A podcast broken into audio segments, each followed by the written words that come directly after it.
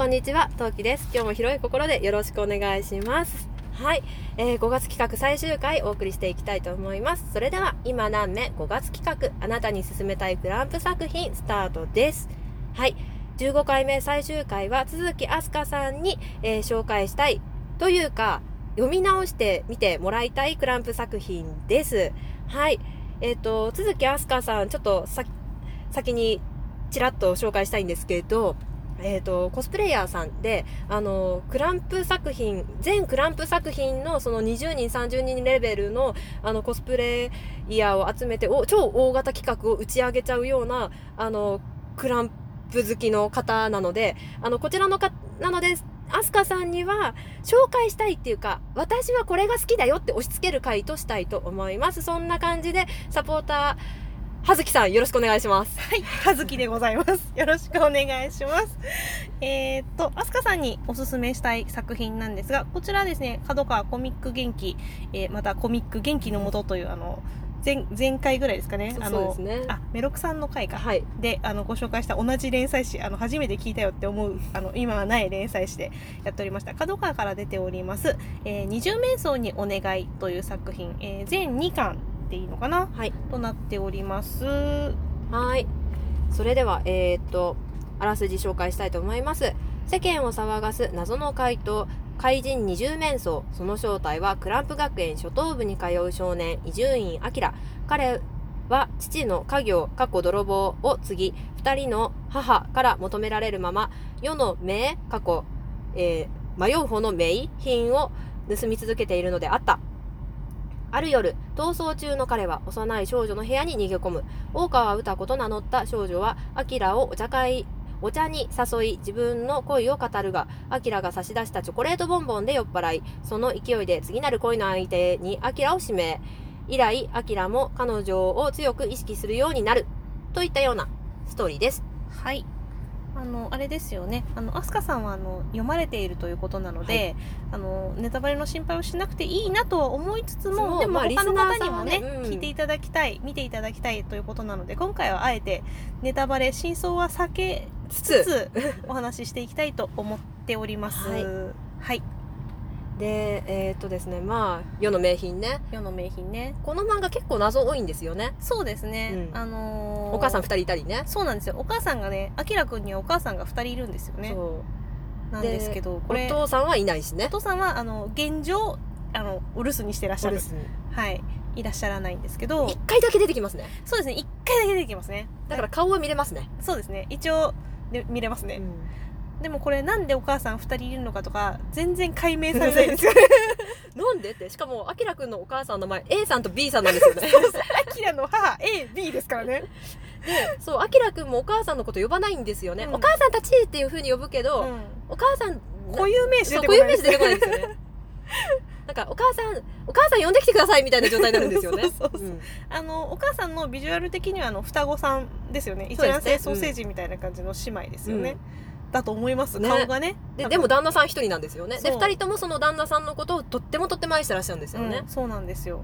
でまあアキラくんいるじゃないですか、うん。まあ、生物学的にいろいろ謎が深まりますけどね。ねうん、うん、ねうん。深すぎるからやめましょうかね、まあ掘り下げてもあのうん。答えは出ないんで、そうですね。はい、うんで、えっ、と、前回、えー第9回、さなちゃんのクランプ学園探偵団で紹介した、えー、残る様、スオくんも出てきます。出てきますね。はいなので、やっぱ、これを読んでから読んでもいいし、あの、クランプ学園を読んで興味をも持った、あきらくん推しの方にはむしろぜひ読んでほしいというか、これってどっちが先ですかね？連載は確か二十面相の方が先だったはずです。そうですよね。二重面相あってからの、えークランプ学園なのではい。まあこっちが時系列的に先に読んでいただいて全然大丈夫じゃないかなと思いますよね、うん。うん。うん。むしろ二十面相を書いて、その二人を出して、うんうんまあ多分、あの、七瀬さんのことなんで、多分、多分最初から設定としてはあったから、うんうんうんまあ、っていうのでまあ、連載の機会があったからっていう感じで出てきたんじゃないかなと思いますけどね。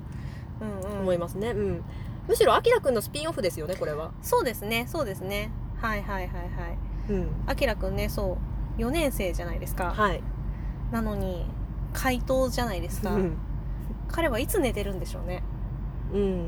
たまにうとうとしてる話なかったでしたっけありました。なんかちょっとうとうとってしてる。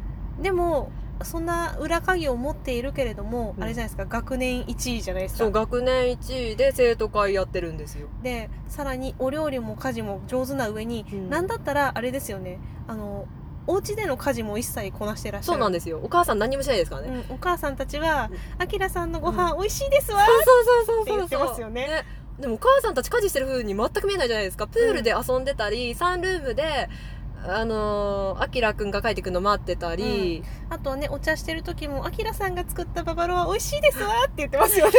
そう。でだって家出る時も「お母さんたちお昼ご飯は冷蔵庫にありますからね」って言ってあきらくん言ってるってことは毎朝あきらくん作っていってるんですよね。そうなんですよ。あの作り置きっていうのがあの去年一昨年ぐらいに流行りましたけどそれもうかなりあの時代を先取って作り置きしてそうですよねね うんそんななんでうん。あきらくんあの家事あのしょてか働かせすぎじゃない？ね。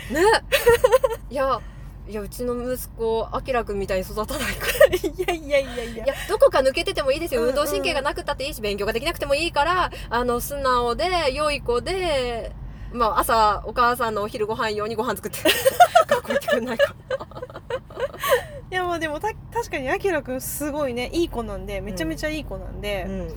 あれですよねあの確かにあの息子に欲しいっていうかあのあのゆくゆくは彼氏に欲しいタイそうですプですよね。ねうん。えでも私ちょっと彼氏さっき旦那には欲しいけど彼氏はちょっと嫌かもです。あそうなんですか？だってこんなにいい子でみんな女性にみんな優しいんですよ、うんうんうんうん。あの多分残る様はあちょっと待ってください。ネタバレになるんでちょちょちょっと一回止めます。一回止めますけど、はいはいはいうん。あきらくんは、なんか、なんだろう、受け流す、なんか、みいっぱいか彼女じゃないけど、なんか、うんうんうんうん。そその手のなんか、こっちに気がある人が増えそああのドキドキしちゃうあれはそう拒絶できないタイプう。うん、そうそうですからねそうそう。あの困困ったなって言って、でもどうしましたかニコニコしているタイプなんで。そうそうそう。そうだから勘違いの人を増やしそう。そう無理って言えないタイプですからね、なんかちゃんと断ってはくれるんだけど、うん。勘違いする人はいっぱいいそう。いそうですね、まあうん。そういう意味ではあれですかね。あのー優しすぎるタイプではありますよね、うんうんうん。なんでまあそういう意味では気苦労が絶えないところはあるかもしれない。そうですね。うん。まあそれを考えるとまあでも、歌子ちゃんは大丈夫でしょ歌子ちゃんう。強いね。強いから。うん。歌子ちゃんはちなみに、幼等部の学生会のトップなんですよね。会長さんなんですよね、うん。幼頭部を取り仕切っている、うん。えー、幼頭部の女帝と言って差し支えない。はい。トップね、なんか下出てこないから、うんうん、うん、もうトップで独占だと思のいますねね、おそらく。そうでも歌子ちゃんはねすごいあの幼頭部幼稚園生とは思えないこう意志のはっきりした強い女性ですよね、そうですね。で、さっき、あの、葉月さんには言ったんですけど、私、パパと喧嘩した時に読みます、これ。うんごめんなさいのあり方が、あり方っていうか、うん、なんだろう。ごめんなさいの仕方がわかる本ではなくって、なんか、まあなんだろなんうて言えばいいんだろう。これあのまあ一応怪人二重瞑想二重瞑想っていうあの泥棒さんのエピソードなんですけどでもこれはあくまで歌子ちゃんととあきらくんの恋物語なんですそうですね。よね。うんなんでまあその二人のなんだろうすれ違いっていうんですかね、うんまあ、あの歌子ちゃんはあのあきらくんだってことは一応わからない体で話が進んでいるので,、そうですね。なわけはないだろうとは思うんですけど。うん見たまんまじゃんってなるんですけど、あのしかも同じ学年学学園にいるんですけどね、うんそうですね。なんだけどまあ一応まあ2人がその出会ってから、まあ、2巻の間に最終的にはお二人大人になるまでの物語結婚するまでそういっちゃうんですよ。の物語なんでその中でまあ2人の恋愛観というかね、すれ違いもあったりとか、うん。まあ、歌子ちゃんがこうムキーってなったりとか、ちょっと胸キュンしてみたり、うん、そんな中であそう歌子ちゃんお姉ちゃんがいるじゃないですか。まこちゃんですね。はい、いいこと言いますよね。ね。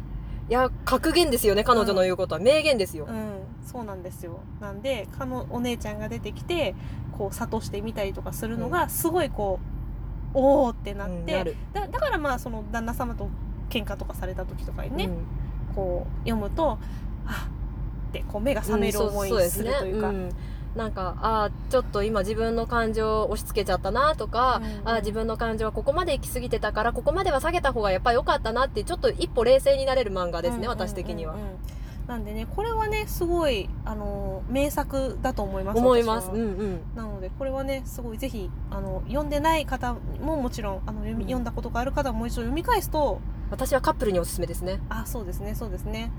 そのすごく気持ちがね、そうあの何回目でしたっけ？さくらちゃんにこれ読んでほしいんですよ、ね、そうそうそうそう。そうそうそうそうそうえっ、ー、とさくらちゃんはね十二回ですね。十二回目、さくらちゃんその回でもちょっとねネタバレになるから最後聞いてねって言ってますけど、うん、読んでもらいたい。作品です。はい。はい。じゃあそんなわけで最後なんでちょっと長めに行きましたがはい。最後までいかがでしたか？あのー、ね結構ボリューミーな内容だったんですけどまあ、それ今回機会をいただいて、まあ、改めて読み直したりとかしてこう作品のねあ大人になってからもう一回読み返すとこう受け取るものがちょっと新しいものを受け取ったりとかして、こうありがたい機会を頂戴させてもらいまえした。ー、ありがとうございます。むしろねあの実はこのリアコラ水曜日っていうか前々日に決まって「すいませんワンチャン会えそうです」って言って「何ですって?」ってなってで「分かりました」って言って時間をお互い調整して会うっていうはい。すごい弾丸だったんですよね。実は今あの私の車の中で収録してるんですけど。当すいません。ありがとうございます。そんな感じいやいろんな場所でチャレンジしようと思ったけどやっぱ人の目があって、うん。声が出せないねって話になったんですよね。そうなんお隣に座られちゃったりするとね、うん。ちょっとなかなかっていうことであの急遽ねうちの駐車場に止まっている車の中ですいません。ありがとうございます。収。録したております。ちょっとエアコンのね音が入っちゃったりとかしてますがはい、はいそちらはご了承いただけると助かります、はい。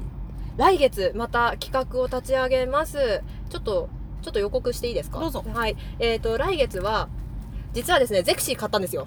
はいはいはいはい あの先月のあ,、はいあの新しい号がそうそう6月6月号っていうんですかねあれ、はい、特大号？6。月号ですはいね今あの23日に7月号出ちゃったんでああじゃあじゃあ先月号です先月。号ねはい6。月号はい、か購入したんですよ。はいなので6月はあなたに勧めたい挙式場というわけで、はい、はい、ちょっとまた企画を練っているので、よければあ参加いただければなと思います。これは改めて告知したいと思います。それでは、葉月さんありがとうございました。はい、こちらこそありがとうございましたそれではまた次回配信も聞いてくださいね。またねーじゃあねー